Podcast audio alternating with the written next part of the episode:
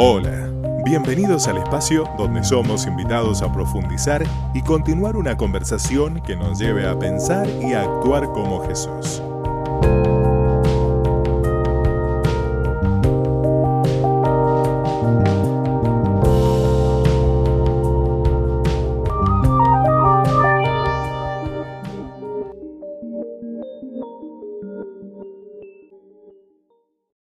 Muy bien, yo sé que más de uno no me estará mirando en este momento, sino que su mirada estará sobre, este, sobre esta casa, que por cierto, hija amada de mi corazón, prometo cuidártela.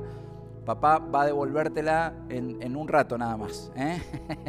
Eh, pero, pero en el día de hoy eh, quería un poquito conectar en esta, en esta mirada que estamos viendo de prepararnos para lo que van a ser eh, nuestras instancias de 2021 en cuanto al servicio, en cuanto a lo que significa mi lugar para seguir sirviendo y extendiendo el reino del Señor.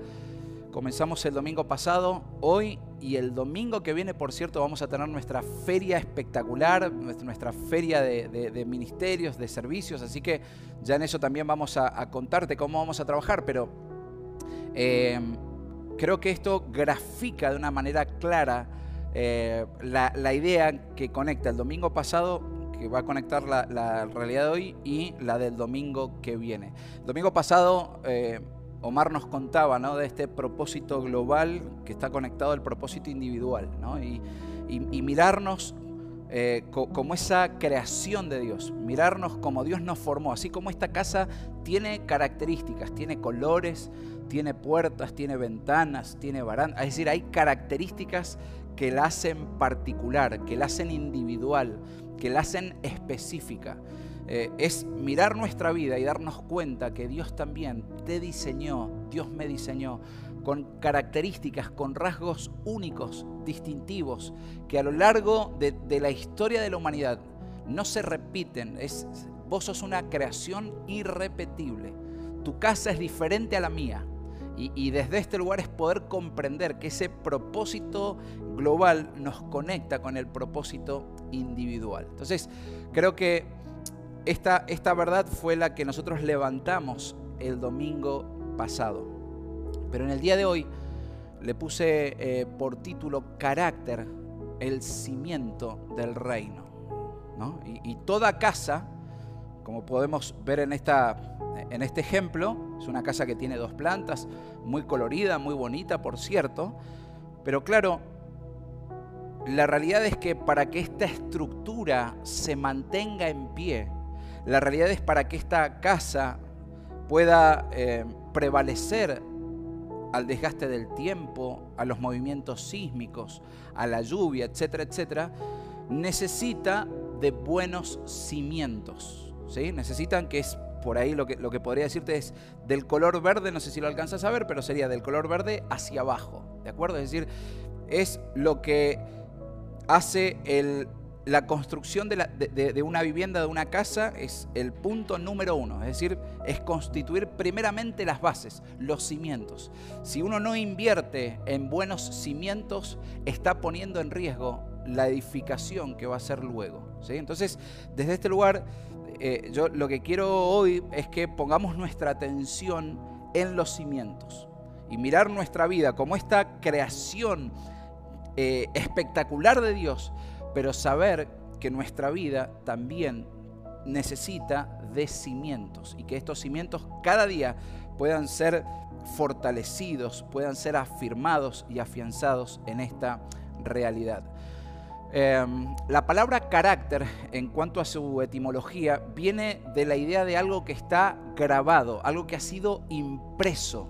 Es, una imagen que ha sido grabada, que ha sido impresa, que, ha sido tallada. E, eso tiene que ver con, el carácter. y en tu vida y en la mía, todos nosotros poseemos carácter. A veces se nos da la confusión con, nuestra realidad de la personalidad o el temperamento, digamos, ¿no?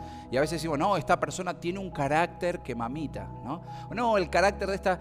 Pero en realidad a veces nuestra confusión tiene que ver con la, personalidad, tiene que ver con el temperamento. Y hoy día no voy a detenerme sobre eso, pero, pero, en el día de hoy eh, sí quiero decirte que Dios nos ha diseñado en nuestra personalidad, Él ha puesto un temperamento que se corresponde al carácter. Algunos definen que el, temperamento viene a ser el bruto y el carácter es lo que nos permite pulir ese temperamento. Entonces, eh, en el día de hoy, yo lo que me voy a detener es en esta realidad del carácter que viene a ser nuestro cimiento y de cómo el Señor es el primer interesado en moldear nuestro carácter. ¿sí? Eh, recordarás a Saulo de Tarso, o el apóstol Pablo, después convertido de, perseguidor a perseguido, en, Hechos capítulo número 9, él iba camino a Damasco con cartas eh, para dar muerte a los cristianos, a los primeros cristianos. Y en esa oportunidad dice Hechos 9 del 3 al 9, de que en medio de ese trayecto a Damasco se le revela, se le aparece el Señor Jesús. Y, él, y él queda literalmente, él, queda sin vista, él, queda ciego, queda, eh, pero al mismo tiempo oye una voz que le dice, Saulo, Saulo de Tarso, ¿por qué me persigues? Y la respuesta de, Saulo en ese momento es, ¿quién eres Señor? Y esta fue la primera pregunta que se hizo. Y la segunda pregunta fue, ¿qué quieres que haga? Entonces el Señor dice que le indica, tenía que ir a Damasco y que ahí un discípulo le iba a estar recibiendo para comenzar un camino de restauración. Es decir, para, para decir, a partir de hoy empezás a transitar un camino 180 grados. O sea, lo que vos creías que era seguridad, lo que vos creías que lo estabas haciendo bien, dice el Señor, mira, a partir de hoy empiezo a, reescribir tu historia. Y a mí me llamó la atención esta realidad sobre el apóstol Pablo, que, que antes de él encarar el qué quieres que haga, él se, preguntó y, fue honesto en, al preguntarle a esa voz, ¿quién eres Señor? ¿No? Y, a veces a nosotros nos puede suceder algo similar, a veces eh, somos más eh, ávidos para la tarea, para decir, bueno, ¿qué hay que hacer? Bueno, y rápidamente me arremango y me pongo a hacer. Sin embargo, el Señor, más que nuestro servicio, más que nuestros dones, más que nuestras habilidades y talentos, que por supuesto Él, él nos, nos ha dotado, Él nos ha dado esas características. Él siempre está mirando nuestro cimiento, es decir, nuestro carácter. El apóstol Pablo, luego de, transitar todo ese proceso de conversión, ¿no? de, pasar de perseguidor a perseguido por la causa de Cristo, él escribe en una de sus cartas a los hermanos de Gálatas y él dice en Gálatas 4:19, un texto eh, que me parece que conecta de forma perfecta a esta realidad de cimientos. Dice así, hijitos míos, por quienes vuelvo a sufrir dolores de parto, hasta que Cristo sea formado en ustedes. No sé si lo alcanzás a ver, pero Fíjate la analogía que utiliza el apóstol Pablo, esto que tiene que ver con el embarazo. Dice, vuelvo a sentir dolores de parto. Esta era la meta del apóstol Pablo, de que cada seguidor de Jesús, él, los considera hasta hijos espirituales. Él comienza esta instrucción diciendo, hijitos míos, y les quiero manifestar esta realidad. Dice, siento como dolores de parto y, esto es, es, una intensidad que se va dando hasta cuándo? Hasta que Cristo sea formado en ustedes. Y esta es la meta, esta es la clave, esta es la esencia. Sin este proceso no hay cimiento. Y si no hay cimiento, no hay estabilidad para todo lo demás. Si, mi vida carece de cimiento, si mi vida carece de un carácter, si mi vida carece de, esta dinámica de Cristo que está siendo formado en ustedes, si, si esto, yo aborto este plan, lamentablemente tengo malas noticias y esas noticias es que esta casa no va a poder mantenerse en pie. No va a mantenerse en pie. Eh, el sermón de la montaña termina con esas palabras que el Señor Jesús utiliza y dice, el que oye y obedece mis palabras, dice, lo compararé con alguien sensato o prudente, que edifica sobre qué? Sobre la roca. Mas el que oye mi palabra, pero no la obedece o no la pone en práctica, dice, es como un imprudente, es como un insensato. Es decir, escucha la verdad, le entra por un oído, le sale por el otro. Y lo compararé como aquel que levanta una casa, pero que sin embargo su cimiento es tan eh, pasajero es tan inestable como aquel que construye sobre la arena. Entonces, Eh, esta, esta primera realidad que arribamos tiene que ver con lo trascendental, aún de cara a lo que significa mirarme no solamente como hechura de Dios, siendo que Él me ha dotado con capacidades y habilidades y aún dones, que eso lo veremos el domingo que viene, para poder servir a la comunidad, para poder servir a la humanidad, para poder servir a la iglesia, entre lo que soy como creación y entre mis habilidades, capacidades y dones, hay un punto que conecta esto y este es el secreto, esta es la clave. Esto hace al ADN de esta casa espiritual llamada Angular y tiene que ver con vidas con carácter, vidas que no le esquivamos al proceso de lo que significa, como decía el apóstol Pablo a sus hermanos de Gálatas, hasta que Cristo sea formado en ustedes. Y esta para nosotros es la meta. Te lo quiero decir como pastor. La meta final, aún para nuestra casa, tiene que ver con que Dios levante más que ministerios por los cuales las personas digan, qué lindas voces, qué lindo que enseña, qué lindo que cantan, qué lindo que sirven, qué lindo que ayudan, es hasta que Cristo sea formado en nosotros. Hasta que Cristo sea formado en nosotros. El cimiento es, es esa dinámica que Cristo tiene que estar siendo formado en nosotros de forma permanente. Y a propósito de ello, el, apóstol Pablo dice, tengo estos dolores de parto. Y, esa, analogía me encantó porque con el carácter sucede exactamente lo mismo. Pensá por un instante en el proceso de una mamá que está embarazada.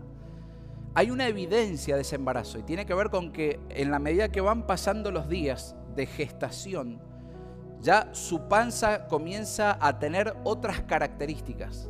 De manera que uno, tal vez en, los primeros meses, eh, puede costar identificar a una mujer que está embarazada. Sin embargo, en la medida que la mujer se va acercando a esa semana o esa fecha de parto, por el crecimiento, por el desarrollo de la vida dentro de su vientre, que por, entre paréntesis es una vida diferente, cierro paréntesis, sí a la vida, Em, uno puede caminar por la calle y se puede dar cuenta, ahí hay una mujer que está embarazada. Y, aún nuestra forma de reaccionar ante una mujer embarazada es totalmente distinta, ¿no?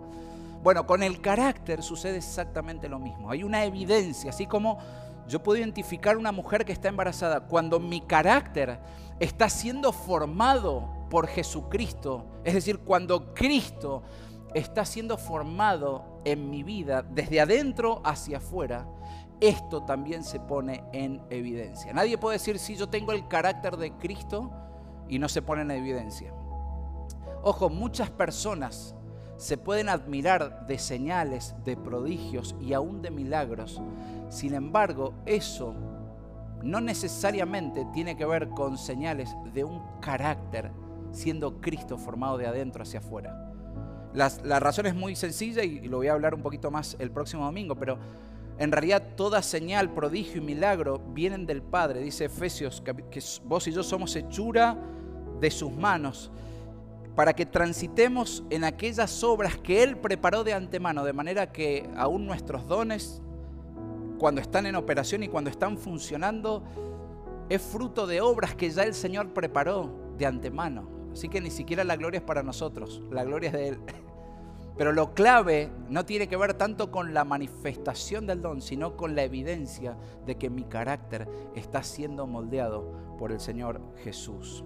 Quiero compartir con vos cuatro rasgos de lo que sería la evidencia para decir, así como yo por la calle puedo ver a una mujer que está embarazada, identificarla y decir, esa mujer está embarazada.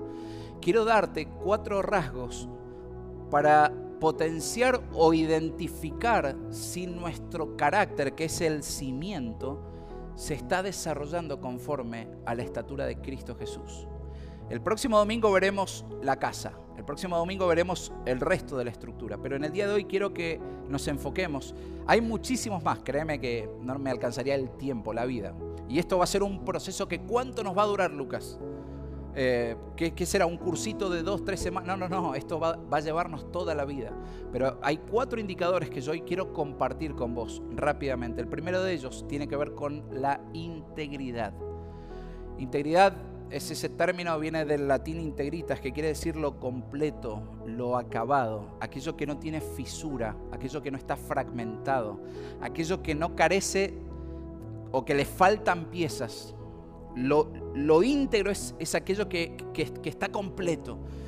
Y, y, en nuestra vida, en esta dinámica de Cristo está siendo formado en nosotros, la integridad es un elemento esencial que refleja o que manifiesta el carácter de Cristo en nuestras vidas. Em, dice la palabra del Señor y la verdad que mm, uno cuando dice, wow, integridad, eh, me encontré con Job, un, hombre que aquellos que conocen la historia saben que le, tocó transitar, le tocó bailar con, la más difícil. Pero fíjate que Job antes de que empezara su vida a atravesar por una secuencia impensada de, pruebas, era una tras otra. La pandemia era un poroto al lado de todo lo que tuvo que transitar Job. Antes que él le, comenzase a suceder todo eso, era una persona absolutamente próspera en, en todas las facetas, era una persona justamente íntegra. Mirá lo que dice Job 1.8. Dice, entonces el Señor preguntó a Satanás, ¿te has fijado en mi siervo Job? Es el mejor hombre en toda la tierra. Es un hombre intachable y de, subraya esto, absoluta integridad. Tiene temor de Dios y se mantiene apartado del mal. Clara la palabra del Señor. Alguien de absoluta integridad. Es un hombre completo, que en la faceta que le veas, vas a verlo completo, que no, tiene fisuras. Integridad no tiene que ver, y, asociamos a veces mal el concepto del perfecto. Integridad no tiene que ver con alguien perfecto, porque si no sería poner un estándar imposible de alcanzar. Integridad tiene que ver con un andar en el diseño del Señor, en una restauración continua y permanente que Él va haciendo, de manera que aún si me equivoco rápidamente, regreso al camino rápidamente me arrepiento de ese error y digo, Señor, vuelvo otra vez al camino, vuelvo a la senda, pero no persisto en una actitud de soberbia, en una actitud de autosuficiencia. La persona íntegra, como es el caso de Job, que lo tenía absolutamente todo, aún en plena prosperidad, en cualquier faceta que vos lo vieras, seguía temiendo al Señor. Pero ahora quiero llevarte a otra escena de Job, cuando era post, en este caso no post pandemia, sino post tragedias Perdió absolutamente todo, ganado, casas, perdió familia, perdió hijos, literalmente. solo su esposa y unos amigos fueron aquellos que le acompañaron en ese proceso. Y, y post tragedias, Job 31.6 dice así, que Dios me pese en la balanza de justicia porque sabe que soy íntegro. ¿Podés ver? Una persona íntegra es, aquella que teniéndolo todo o perdiéndolo todo, dice que el Señor me pese. La integridad tiene que ver con la realidad tan cotidiana, tan simple de pasar un semáforo en verde y no en rojo. Tiene que ver con ser la misma persona en todos los lugares donde me conocen, soy el mismo. Una persona íntegra, una persona completa, que sus convicciones tienen que ver con honrar a Dios, que su sí tiene que ver con los sí de Dios, que sus no tienen que ver con los no de Dios. Que lo que para Dios está bien, para Él está bien. Que lo que le desagrada a Dios, a Él le desagrada. El, el carácter del cristiano, los cimientos de nuestra vida, tienen que tener este elemento que es integridad. Que vuelvo a decirte, no es perfección, sino es decir, lo que vos abrazás, Señor, yo también lo voy a abrazar. Lo que vos amás, yo también lo voy a amar. Ser una persona íntegra, no sé si recordarás la vida de José, eh, pero aún estando en, la casa del jefe de la guardia, eh, Potifar, su esposa, la esposa de Potifar, de un momento a otro quiso tener una relación sexual ilegítima con José siéndole infiel a su esposo. Sin embargo, José manifestó integridad porque dice que rajó de ese lugar, se fue. Eso es integridad. Ser íntegro es cada día serle fiel a mi esposa, cada día es amar a mis hijos, cada día es ser honrado en el trabajo. Ser íntegro tiene que ver con, Señor, voy a honrarte pero no porque el jefe me está viendo, es porque soy consciente de que vos no solamente me estás viendo, sino que quiero que te agrades de no solamente lo que hago, sino de lo que soy. Esto es ser una persona íntegra. Segunda característica, segundo rasgo para lo que implica el desarrollo de los cimientos, tiene que ver con el tener el sentir de Cristo. Este también es un rasgo altamente necesario en nuestra vida, tener el sentir que tuvo Cristo Jesús. Filipenses capítulo número 2, del 1 al 5 dice así, ¿hay algún estímulo en pertenecer a Cristo? ¿Existe algún consuelo en su amor? ¿Tenemos en conjunto alguna comunión en el Espíritu? ¿Tienen ustedes un corazón tierno y compasivo? Entonces dice el apóstol Pablo, háganme verdaderamente feliz, poniéndose de acuerdo de todo corazón entre ustedes, amándose unos a otros y trabajando juntos con un mismo pensamiento y un mismo propósito. No sean egoístas, no traten de impresionar a nadie, sean humildes, es decir, considerando a los demás como mejores que ustedes no se preocupen solo de sus propios intereses, sino también procuren interesarse en los demás. Tengan la misma actitud que tuvo Cristo Jesús. Wow, qué claro lo que implica tener un carácter como el del Señor. Cristo en mí, Cristo está siendo formado en mí. Esto es carácter, esto es cimiento. Tener el mismo sentir mirando a los otros y estimándolos aún como superiores. No mirándonos desde la competencia, sino diciendo, gracias Señor, gracias porque me has puesto en un contexto de cuerpo, de familia, como enseguida lo vamos a hacer. Cuando nuestros deseos comienzan cada vez más a ser como los del Señor Jesús, esto es evidencia de que el Señor está siendo formado en nosotros, de que el carácter está siendo trabajado por el Señor Jesús por medio del Espíritu Santo.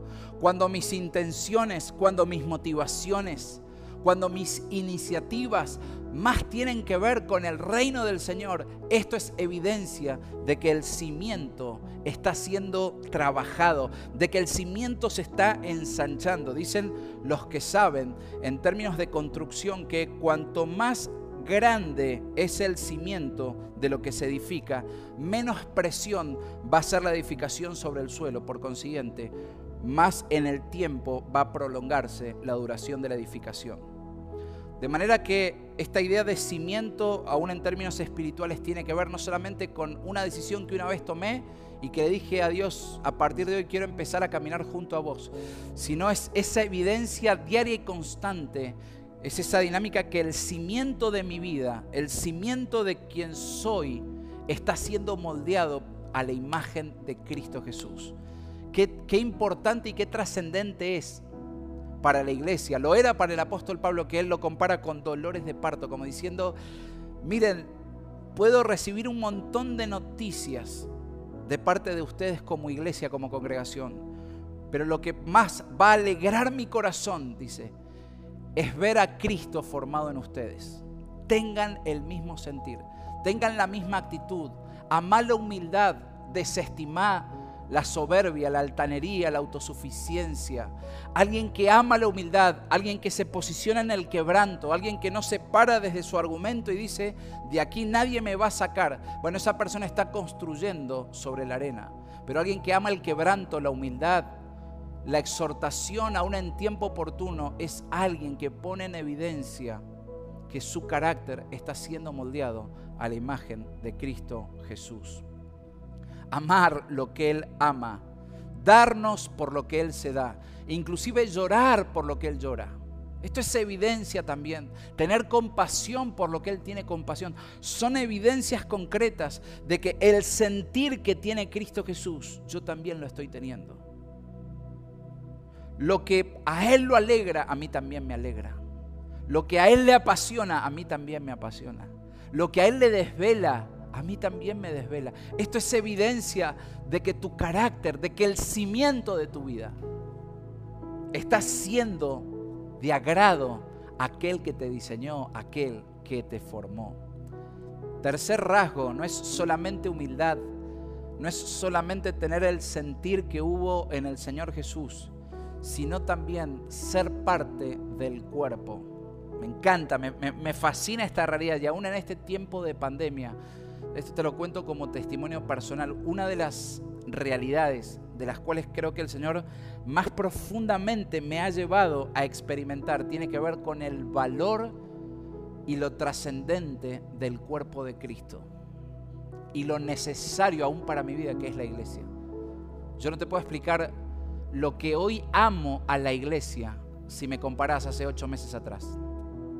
Claro que mi medida de amor por la iglesia era importante, pero, pero aún en, este tiempo de cuarentena o en este tiempo de pandemia que, que se movieron algunas estructuras, hubo algo que también el Señor me mostró y me reveló. y no es solamente el hecho porque no nos vemos los domingos. Y por cierto, orá para que se nos acorten los tiempos y en breve ya podamos vernos. Pero hubo algo que el Señor me reveló y me mostró y tiene que ver con lo que significa para Jesús la iglesia. Cuánto ama el Señor Jesús a la iglesia en, qué alta estima tiene el Señor Jesús a la iglesia. Y, por eso yo también quiero decirte, no, no, no concibo aquel que critica, que maldice a la iglesia, aquel que la desestima, aquel que pone sus intereses individuales, aquel que dice, me siento o no me siento en la iglesia. Oh, mi hermano, mi hermana, date cuenta el privilegio que el Señor nos regala de ser parte de su cuerpo que es la iglesia. Y esta es una evidencia clara de que Cristo está siendo formado en nosotros. ¿Sabes por qué? Porque Él es la cabeza de la iglesia. Cuanto yo más amo a la iglesia, estoy dando evidencia que mi cimiento, cuanto yo más abrazo a la iglesia, con sus imperfecciones, con sus errores, con sus olores, ¿sí, mi hermano? Lejos estamos de decir, no, no tenemos, lejos estamos de eso y, no pretendemos decir, acá esta es la iglesia que nunca se equivoca. Eso no va a pasar hasta que Cristo se reúna con la iglesia. Pero por cierto, lejos de eso, si tu realidad de abrazar la iglesia, tu realidad de ser parte de la iglesia, tu realidad de identificarte con la iglesia tiene que ver con un increyendo, esto también pone de manifiesto que tu cimiento está siendo tratado, está siendo purificado, está siendo moldeado por las manos del Señor Jesús. Dice Romanos 12:5, nosotros somos las diversas partes de un solo cuerpo y nos pertenecemos unos a otros. ¿Puedes ver? bendigo tanto al Señor porque no es que al pastor le dio todas las habilidades y todas las capacidades. Tiene todos los talentos y es el Messi de la iglesia. No, mi hermano, eso en el mundo la gente puede creer que funciona así. Mas en el reino del Señor, quiero decirte abierta y públicamente que te necesito. Quiero decirte que Dios ha puesto una gracia en vos, ha puesto un carisma, pero ha puesto rasgos en tu carácter que yo, aún como pastor, necesito verlos, necesito imitarlos. Así como vos me necesitas a mí. Es decir, hay un carácter de interdependencia en la iglesia. Por eso somos cuerpo. Por eso es importante el meñique, el dedo meñique. Es importante el ojo, es importante el codo. Es importante la boca, es importante el brazo. Es decir, el cuerpo habla de una interdependencia de la cual todos nos necesitamos. Como si acaso hoy, con, los equipos que estamos trabajando en este momento en vivo, siendo las 11 eh, y 33. Y, y, uno dice, si acaso quisiera decir, no, no, yo como pastor vengo y voy a conectar, sería imposible. Hoy vos no, me estarías escuchando si acaso no estaríamos funcionando como equipo, como cuerpo. Es decir, todos necesitamos, así como necesito a la gente de medios, así como necesito a la gente de multimedia, de sonido. Así es la iglesia en una interdependencia. Y bendigo tanto y amo tanto al Señor por este gran diseño incomparable, gran diseño incomparable. Dice el Salmo 68, 5 y 6. Padre de los huérfanos, defensor de las viudas este es Dios y su morada es santa. Dios ubica a los solitarios en familias. Te lo vuelvo a leer porque esto, esto, esto es la iglesia. Dios ubica a los solitarios en familias pone en libertad a los prisioneros y los llena de alegría, pero a los rebeldes los hace vivir en una tierra abrazada por el sol. Cristo en nosotros absorbe toda orfandad, todo espíritu de orfandad, todo espíritu de, comparación. Mi hermano, la iglesia no está para compararnos. La iglesia no está para competirnos. La iglesia está para complementarnos, para darnos cuenta que nos necesitamos. Cuando, cuando de repente tu mirada tiene que ver con competencia, cuando de repente mi mirada tiene que ver con comparación y qué está haciendo el otro y qué está haciendo aquel.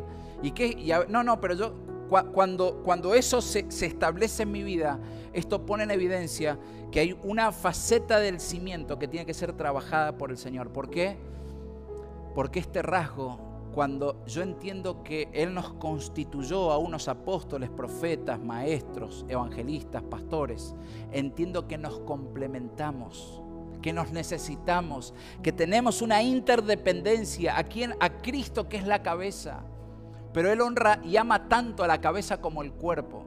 Por eso, mi hermano, dirían mis papás cuando era más chico, lavate la boca antes de hablar de esto. ¿eh? mi hermano, te lo digo con onda y con amor, pero lavate la boca antes de hablar de la iglesia. Porque literalmente es hablar directamente a favor o en contra de Jesucristo. Ama a la iglesia.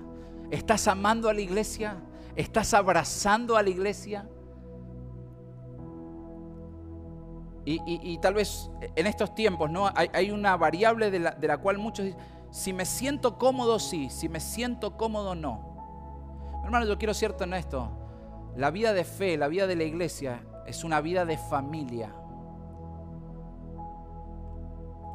Y esto también significa que a veces en las familias hay instancias de las cuales decimos estamos cómodos, pero hay otras instancias a veces en la dinámica familiar de la cual estamos incómodos pero no por eso dejo de ser parte de la familia de Dios. A veces el mundo puede medir con una variable de comodidad todo el tiempo, pero eso es una burbuja, eso es, es algo efímero, algo pasajero. Sin embargo, cuando yo pongo mis pies en los platos de lo que significa la familia del Señor. Yo no voy a sacar los pies de este plato porque entiendo que Dios es quien me plantó en esta casa espiritual. Entiendo que es Dios quien me plantó en este lugar y que desde este lugar voy a fructificar, desde este lugar voy a prosperar, desde este lugar voy a alcanzar, desde este lugar me voy a desarrollar, desde este lugar voy a servir con esta dinámica de amando a la iglesia y dejándome amar por la iglesia. De manera, mi hermano, que no es solamente el desarrollo del carácter desde una mirada de, la integridad, desde el sentir que tuvo Cristo Jesús, sino también en esta realidad que Él nos puso en el nosotros. Quiero, por cierto, también ser honesto y derribar a veces un mito que, que tenemos en nuestra mente cuando nos movemos de forma individual en la vida, somos creyentes. Cuando estamos reunidos en su nombre, somos iglesia. Es mentira decir que donde yo estoy está la iglesia. No es bíblico. Donde vos estás está la luz. Donde vos estás está la sal. Vos sos un discípulo, sos un seguidor de Jesús. Pero cuando la iglesia se reúne, cuando la iglesia se congrega, grupos de conexión, tríadas, domingos, etc., cuando te, reunís con tus amigos, compañeros de milicia y de fe a comer un asado, cuando nos reunimos, ahí es cuando realmente somos iglesia. Por eso a veces es tan típica esa, esa sentencia de yo amo a Dios pero no amo a la iglesia, no estás amando a Dios. Esa es una falacia, es una mentira, es un engaño. Si amas a Cristo, tenés que amar a la iglesia. Es el combo completo. Él es la cabeza, la iglesia es el cuerpo. ¿Cómo, cómo, cómo se concibe decir, sí, yo voy a casarme con mi esposa? Sí, pero yo voy a casarme solo con la cabeza, con el cuerpo, no, no, no, no, no, no. Yo la amo por completo a ella, cuerpo y cabeza. Con el Señor y la iglesia sucede exactamente lo mismo. Amo a la iglesia porque amo a Jesucristo. Y somos iglesia cuando estamos reunidos en su nombre. Somos iglesia cuando juntos invocamos su nombre. Esto, mi hermano, es carácter. Esto es cimiento. Esto es lo que nos va a dar la firmeza, la convicción, la seguridad de que todo lo que se siga edificando desde estos cimientos va a perdurar. Van a ser materiales que vengan los vientos, los tiempos, las pandemias y las dinámicas mundiales que vengan. Si como iglesia estamos realmente ocupados ¿A qué nivel? Como el apóstol Pablo decía, con dolores de parto. ¿Hasta cuándo? Hasta que Cristo sea formado en ustedes. Si yo esto lo abrazo, lo internalizo y me doy cuenta de lo trascendente que es para mi vida, oh mi hermano, que se agarre el mundo, que se agarre el sistema, porque hasta el regreso de Jesucristo no nos van a poder parar. Termino. Cuarta faceta de lo que significa un cimiento. Hay muchas más, por cierto, pero un cimiento maleable al, mover del Señor. Nos volvemos administradores de la herencia de Dios. Oh, qué locura es esto. Bendito Evangelio. Nuestro Padre Celestial no solamente nos adoptó en Cristo Jesús. Él no solamente nos dijo, ahora vas a ser parte de mi familia.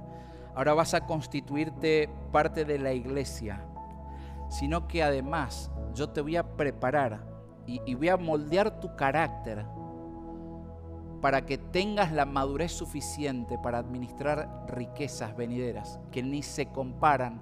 El oro, el diamante, eh, las acciones más importantes que el mundo hoy puede estar en el mercado de valores cotizando en bolsa de la mejor ni se comparan con las riquezas de las cuales el Padre, porque le ha placido darnos el reino, nos va a invitar a administrar. Y por eso, mi hermano, quien no se prepara en carácter, rápidamente se corrompe. Quien no invierte en el carácter, rápidamente cuando viene el reconocimiento, cuando viene la gloria, cuando viene, se corrompen, caen, se fragmentan, son seducidos, abandonan. Y uno dice, ¿qué pasó? Carácter. ¿Qué pasó con la carácter? Sin embargo, en el gran y perfecto diseño de nuestro Padre Celestial, Él no solamente nos adoptó, Él no solamente nos formó, sino que Él dice, pero sé cuál es la clave. Mucha gente te va a admirar, te va a reconocer, te va a poner likes por lo que puede ver de la ventanita, que la puerta se abre, de que tenés características preciosas. Pero yo sé que la clave no está en lo que la gente ve, la clave está en lo que la gente no ve, que es el cimiento. Y si el cimiento está siendo formado a la estatura de Cristo Jesús, que venga lo que venga a edificarse, pero yo sé que tu corazón no se va a corromper. Y cuando hablo de corromper no me estoy refiriendo solamente al tiempo presente, sino a saber que Él nos está preparando para administrar las riquezas gloriosas que vendrán y que nos tendrá como administradores en toda la eternidad. Esto es glorioso, mi hermano. Romanos 8:17 dice así que como somos sus hijos, también somos sus herederos. De hecho, somos herederos junto con Cristo de la gloria de Dios. Qué locura, oh bendito Señor. Pero si vamos a participar de su gloria, también debemos participar de su sufrimiento. Esto, esto también es clave, mi hermano. Aún deberemos pasar por instancias de sufrimiento, pero porque en el fondo, y para aquellos que de repente se preguntan, ¿y para qué el dolor, mi hermano? Si tu mente y tu corazón abrazan la era venidera, es necesario el sufrimiento del tiempo presente, porque lo que nos tocará administrar en el tiempo eterno y venidero será glorioso, será incomparable. Dice Colosenses 1, 11 y 12, rogamos que ustedes sean fortalecidos con todo poder según la potencia de su gloria para obtener toda perseverancia y paciencia. Con gozo, dando gracias al Padre que nos ha capacitado para, y me fascina esta palabra, para compartir la herencia de los santos en la luz. ¿Lo puedes ver? La idea de cuerpo, la idea de que no voy a acumular para, para sí. Cuanto más tenga, no, no, no, para poder compartir una, herencia que será gloriosa, que será eterna. Pero Dios necesita que nuestro carácter siga siendo moldeado aún en nuestra faceta de servicio. Y, este mensaje no es solamente de cara al 2021, hasta que Jesucristo regrese para reinar. Esta va a ser una realidad que nos va a acompañar. ¿Cuál Lucas? La que nuestros cimientos tienen que todo el tiempo, todos los días, ser moldeado a la imagen de Cristo Jesús.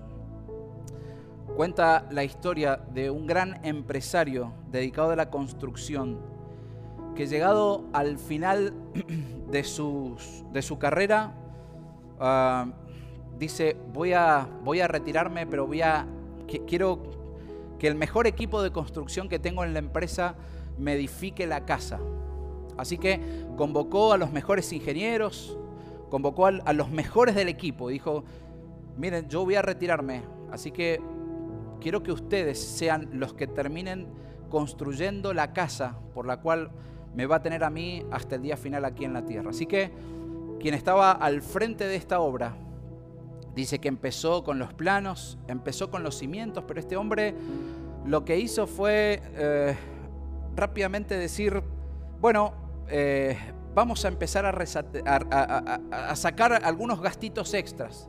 Y es como que, como que empezó a sacar del presupuesto algunos elementos por los cuales decir, o me guardo el dinero, o bueno, no le vamos a poner lo mejor en esto, no vamos a edificar los mejores cimientos, no, no vamos, a, vamos a hacer una casa rápida, total, después la enlucimos, después la maquillamos y ya está.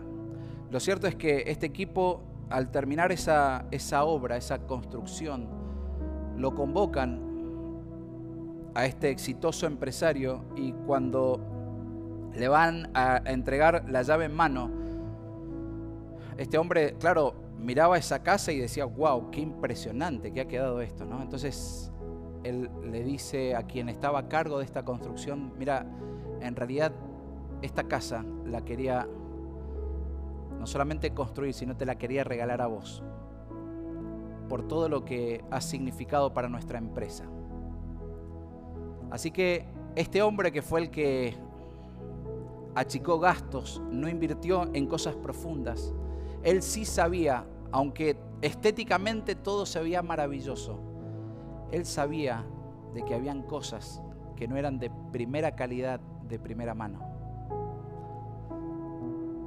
Y a veces esta puede ser una fuerte tentación también para nuestra vida, la de ir por el atajo, ir por el camino más corto, abortar procesos, no permitirle al Señor que Cristo sea formado en mí.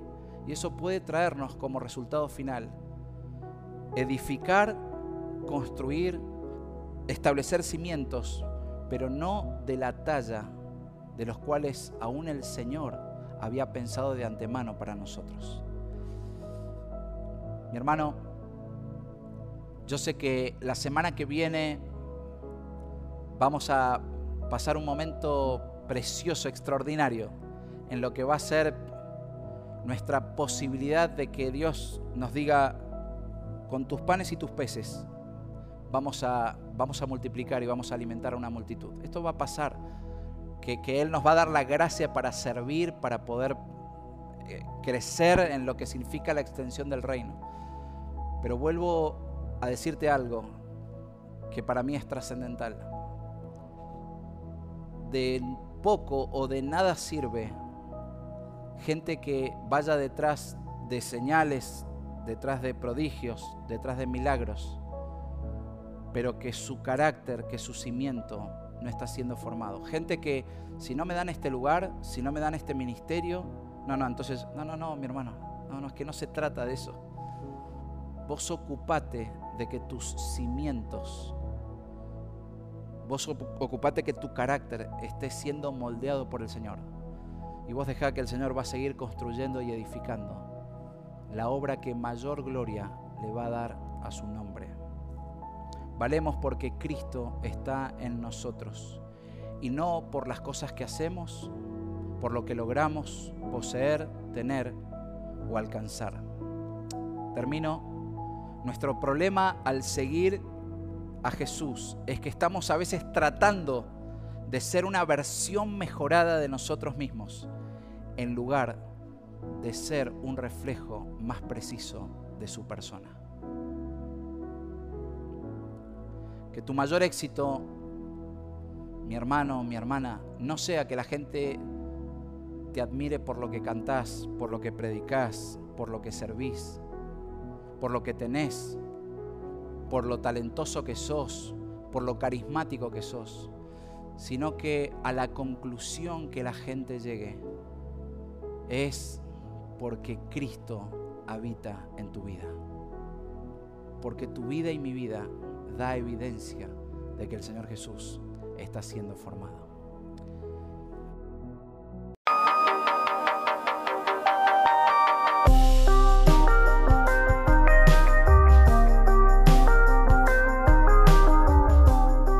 Nos encontramos en el próximo episodio.